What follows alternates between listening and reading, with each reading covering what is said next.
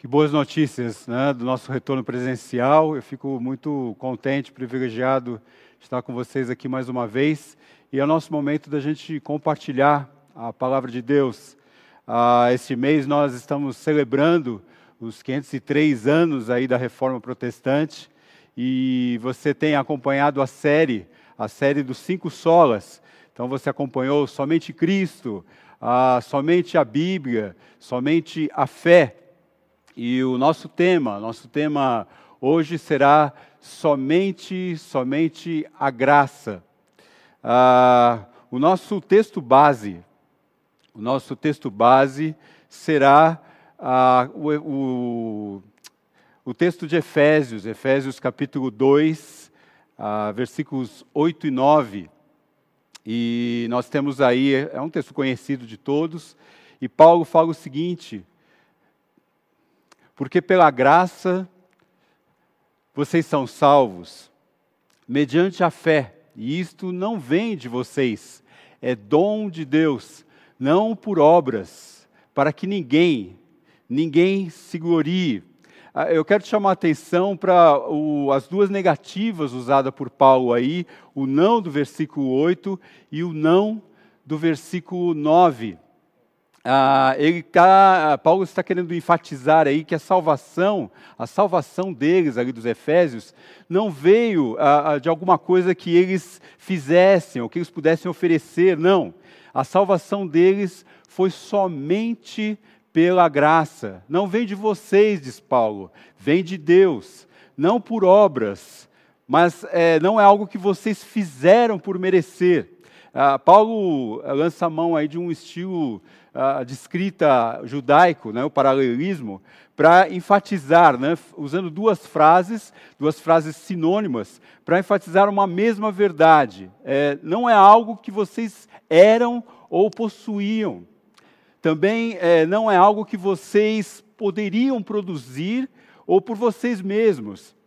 Não foi algo também que vocês fizeram por merecer ou dar em troca, não é uma barganha. Né?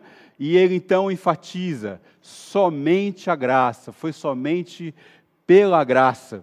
E o contexto de, de, Efésios, aí, do contexto da cidade de Efésios, quando Paulo fala isso, é, é, explode né, ali para os Efésios, no sentido que eles entendiam bem esse contexto de escravidão ah, quando os efésios eles ah, ah, tinham ali o mercado escravo e os escravos ali eram, eram vendidos. Eles não, tinham, não tinham ação própria. É, ah, os seus senhorios então poderiam comercializá-los e eles não tinham como barganhar nada, eles não tinham como oferecer nada, mas sim ah, seus senhorios então poderiam vendê-los. E quando Paulo fala ali no versículo 7 do capítulo 1, né, que nós fomos remidos, que nós fomos comprados, a remissão dos nossos pecados, os efésios entendem claramente que eles, assim como aqueles escravos, eram vendidos no mercado, eles estavam escravos debaixo de um jugo de um senhorio. Eles também ali, Paulo então falando para eles, eles entendem, nós estamos também debaixo de um senhorio, um senhorio que nós vamos ver daqui a pouquinho qual é esse senhorio. Então, nós vamos declarar, nós vamos declarar que a graça é o favor imerecido de Deus, que apesar de nós, esse apesar de nós é muito importante, foi concedido por Ele. A graça é o favor imerecido de Deus, que apesar de nós, foi concedido por Ele. E eu quero te chamar a atenção aqui para o nosso painel, que está tão bonito, feito com tanto carinho, com o nosso versículo aqui, porque pela graça vocês são salvos, mediante a fé. E isso não vem de vocês, é dom de Deus. E aqui, ah, somente a graça, e significando aqui Jesus salvando, remindo a, a, esse Jesus que tem o poder, que tem a capacitação para tirar esse, esse escravo da servidão ou daquele senhorio que estava escravizando. Mas eu fico pensando, Paulo, eu tenho dificuldade, eu, eu preciso entender um pouco melhor isso. Eu, eu, eu não consigo, não entra um pouco na minha mente, me explica um pouco melhor. Então, Paulo, ele dá sequência ao seu raciocínio, dando-nos para nós três razões, três razões de ser somente a graça. Acompanhe comigo aí, ele dá três razões de somente a graça. A primeira razão, a primeira razão é que a graça nos mostra a nossa condição. A primeira coisa que a graça nos mostra, nos revela o que nós não conseguiríamos pelos nossos próprios olhos é, entender, conhecer, que a nossa condição qual era. Ah, também a graça é a graça que nos coloca a uma nova posição, uma posição que nós por nós mesmos não conseguiríamos ir. E a terceira razão que Paulo nos mostra é o propósito. A graça, ela é a única, somente a graça, poderíamos dar novos propósitos. E eu quero chamar a atenção um pouco didaticamente para você acompanhar um pouco o texto aí.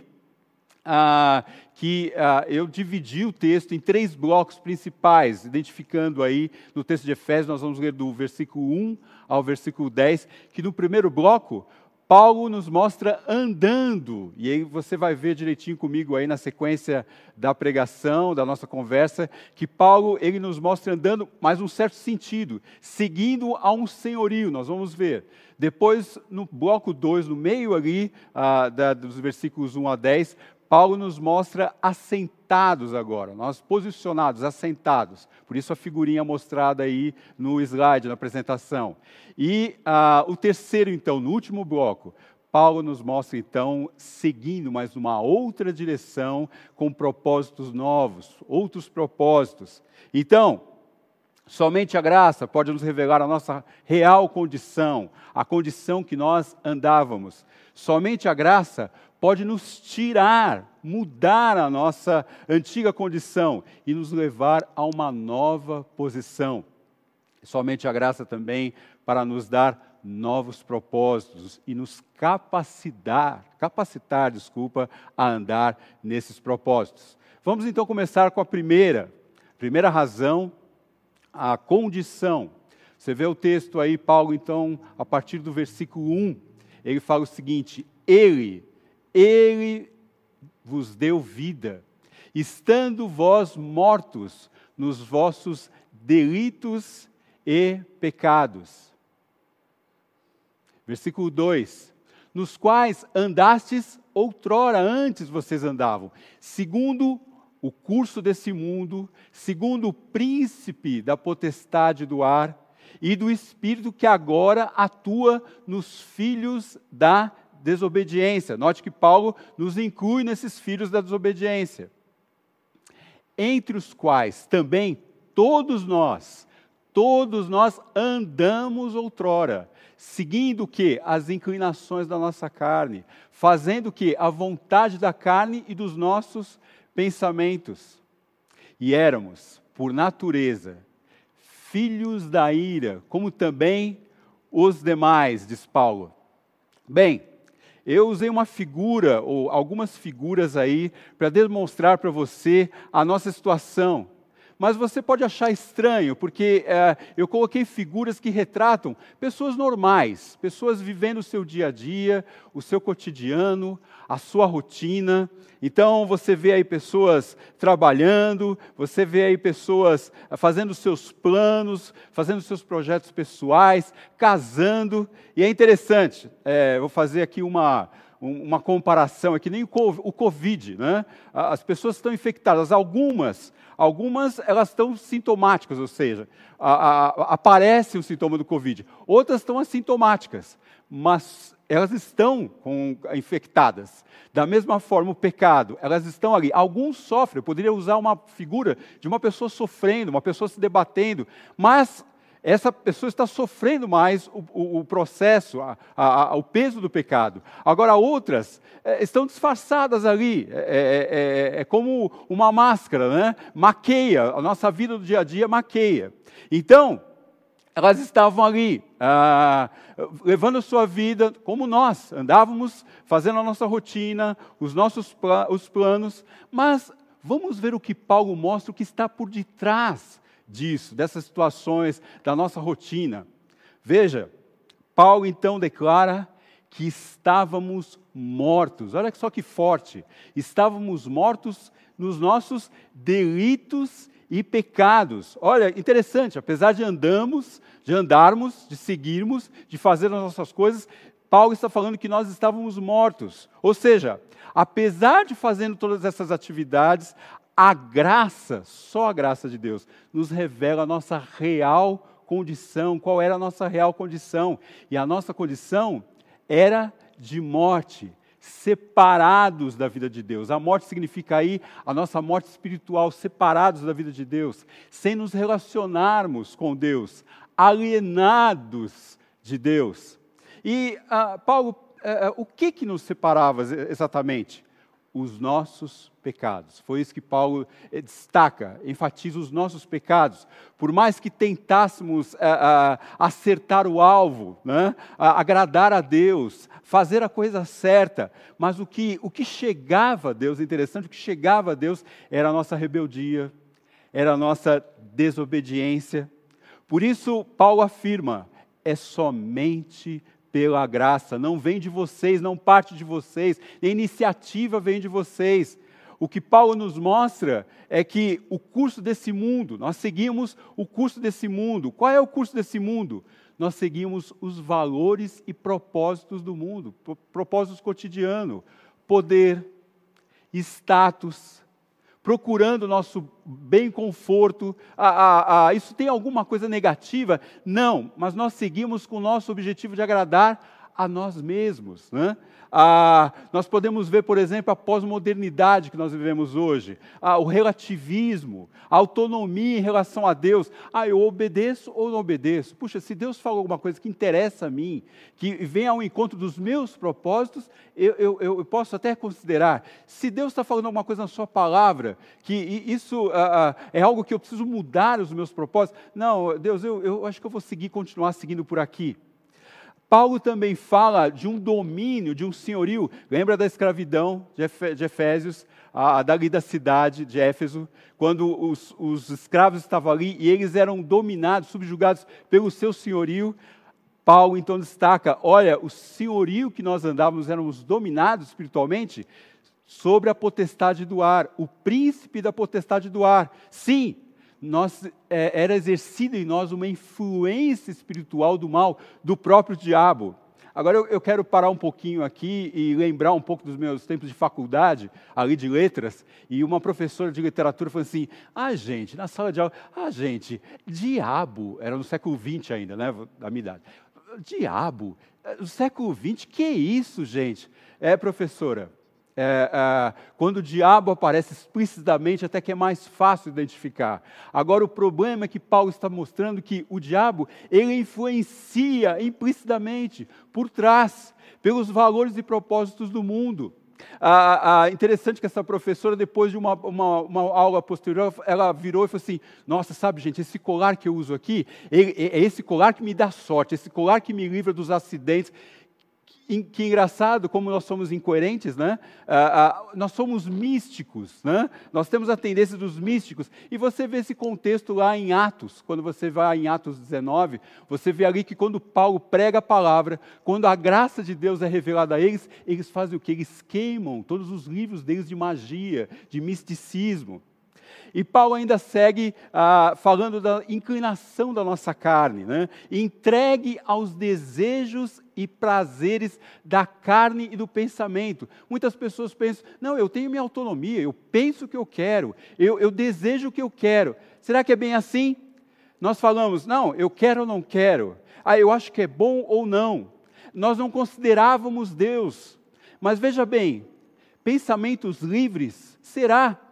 Veja que quantas pessoas estão escravos da sua própria ansiedade, dos seus próprios sentimentos de ira, dos seus próprios sentimentos é, é, de, de raiva, de ódio, de insegurança. Por isso que Paulo está falando: olha, nós éramos escravos dos nossos sentimentos, dos nossos pensamentos, da nossa mente. Bem, todas essas influências que Paulo mostra aí, elas se conectam elas se ligam, elas estão ligadas umas às outras. Mas eu entendo, eu entendo que somente a graça para nos revelar tais coisas. Sim, Paulo, eu, eu agora começo a entender um pouco melhor é, essa questão da graça da minha vida, que não vem de mim, mas somente a graça pode nos posicionar em Cristo. Olha só que Paulo está falando. Ali, a segunda razão apresentada por Paulo é que somente a graça pode nos posicionar em Cristo. Ele fala o seguinte: mas Deus, rico em misericórdia, por causa do grande amor com que nos amou.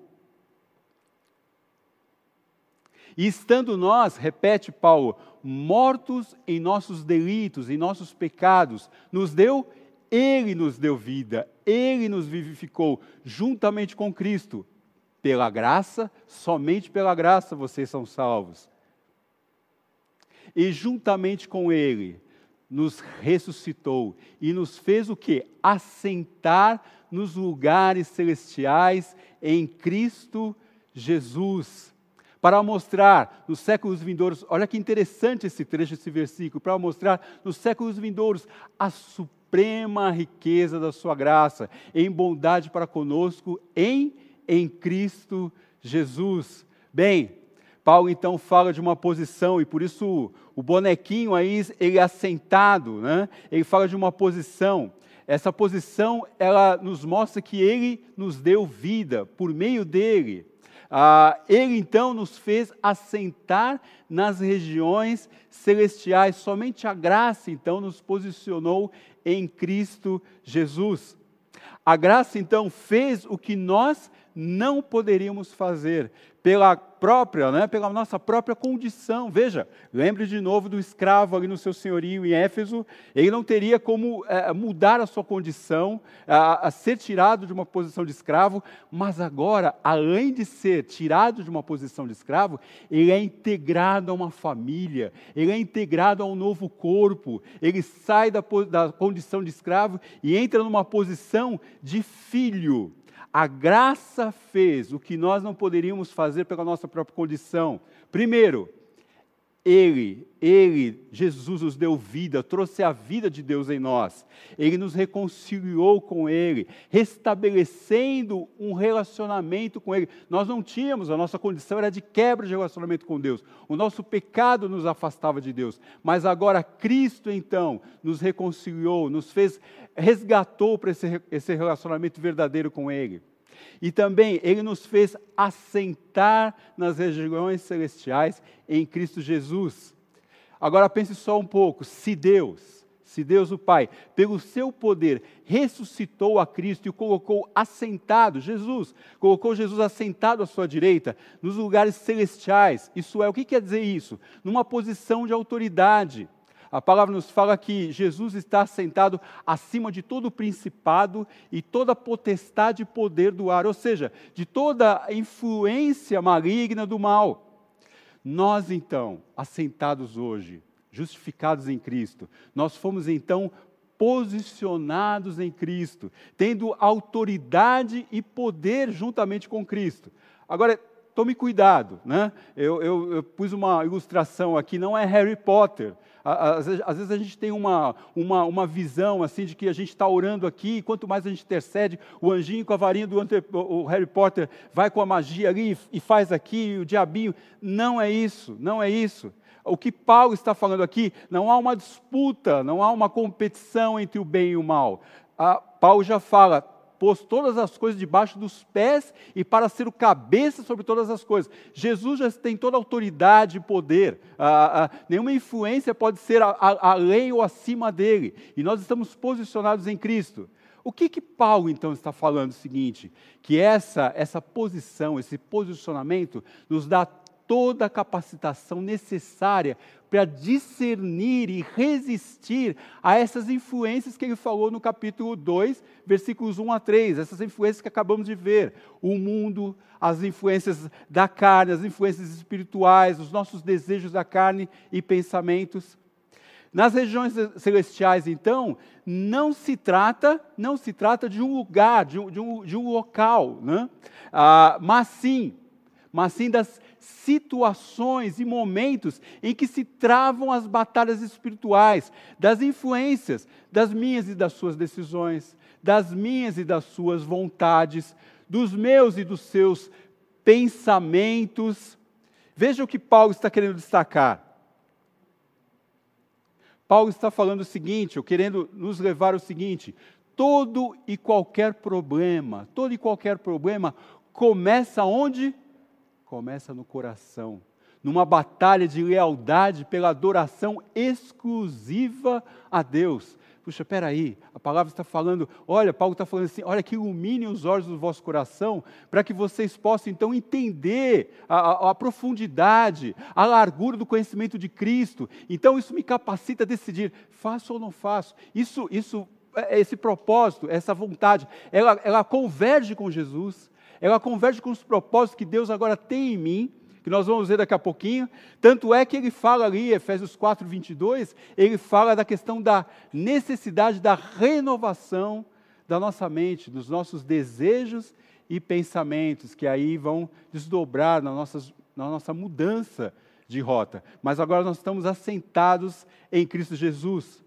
Vamos citar então, vamos falar então da terceira razão que Paulo está nos mostrando ali, que é o propósito a graça de Deus, então, ela nos mostra que somente pela graça nós temos um novo propósito.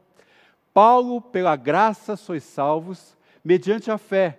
E isto não vem de vós, é dom de Deus. Não de obra, para que ninguém o quê? Ninguém se glorie, não vem de vocês. Pois somos feitura dele, criados em Cristo Jesus para as boas obras, as quais Deus preparou antemão para que andássemos, para que pudéssemos andar nela. E aí Paulo nos mostra que agora, agora nós estamos salvos. Nós somos novas criaturas em Cristo Jesus e nós temos um novo ou novos propósitos. Ah, ah ele fala então: somente a graça pode dar um novo propósito a vocês, ou pode dar então. Salvos, estávamos sob a ira de Deus. Interessante que o nosso pecado, a nossa transgressão, ela ia contra a ira de Deus. Então, nós estávamos debaixo da ira de Deus, nós ofendíamos a Deus nos nossos pecados. Nós, então, dominados pelos valores do mundo e sobre a influência espiritual do mal. Esse era o nosso senhorio, essa influência tinha total abertura em nós, total é, influência é, direta sobre nós. E aí, como eu lembrei a vocês no início, nós fomos remidos, nós fomos tirados desses senhorios. Nós fomos então, hoje nós sofremos essa influência, só que hoje nós temos a capacitação do Espírito, o poder do próprio Deus de ressurreição em Cristo, para nós discernirmos, nós resistirmos, nós falarmos não, nós não queremos isso, nós queremos então que todas as coisas vão e possam convergir nos propósitos que Deus em Cristo Jesus tem para nós. Essa nova criação, então, Paulo fala ali que fomos criados. Lembra que ali em Gênesis você tem toda a questão da criação do homem, e agora em Cristo Jesus nós fomos feitos as novas criaturas. Deus nos fez novos, ah, com o Espírito Santo, nos dando um novo nascimento dele. Quando ele fala ali que nós fomos ah, feitos novos para as boas obras, Paulo está falando ali que as boas obras, elas são mais que para, você tem a conjunção aí de finalidade, mas Paulo, na realidade, ele está falando que é mais de finalidade. Essas boas obras fazem parte dessa nova criação. Não há como você tirar essa nova criação, essas boas obras, da nova criação. Elas estão juntas, elas fazem parte do mesmo bloco. E é bom a gente lembrar que boas obras nunca produzirão salvação. As boas obras, o que eu posso fazer, uma pessoa pode fazer, ah, pode ter o intento de agradar, elas nunca produzirão boas obras, nunca vão produzir salvação.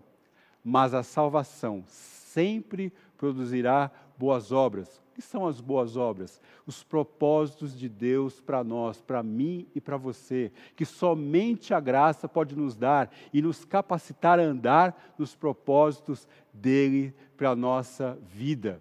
Se eu pudesse girar a câmera aqui, você poderia ver o pessoal da comunicação ali do intérpretes, ali a Cida que você está vendo. Você poderia ver o pessoal da comunicação.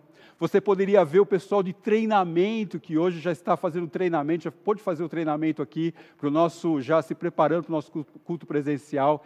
E isso, E isso nos faz, faz viver numa esfera totalmente diferente que nós vivíamos. Esse reino, nós podemos é, conversar um com o outro e lembrar-nos um dos outros. Olha o que Deus está querendo fazer na sua vida. Olha, seu, olha como você andava antigamente no passado e agora como Deus tem colocado propósitos eternos na sua vida. Vamos viver em cima desses propósitos. Vamos nos capacitar na graça para que a gente possa, firmados nela, continuando nela, uh, para que a gente possa continuar nesses propósitos, vendo vidas sendo transformadas e frutos eternos sendo dados que Deus já, antemão, já tinha visto, já tinha preparado para nós.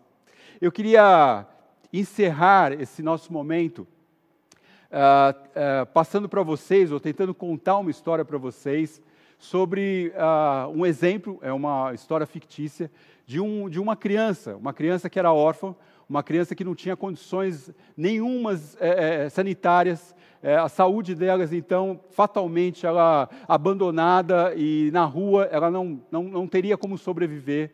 E uma pessoa, então, uma pessoa de posse, uma pessoa que tinha educação, a, a, essa pessoa, ela resgatou essa criança das ruas. E ela então, mais que deu saúde para ela, mais que, que, que, levou ao hospital e que ela pudesse tomar os remédios, se alimentar de uma forma a, a, saudável, uma forma boa, ela trouxe essa criança para dentro da casa dela. Ela adotou essa criança para dentro da casa dela. E essa criança, então, ela pode, pode ter é, alimentação adequada, pode ter educação adequada, ela pode ter, pode ter tido uma, uma capacitação adequada para uma profissão depois.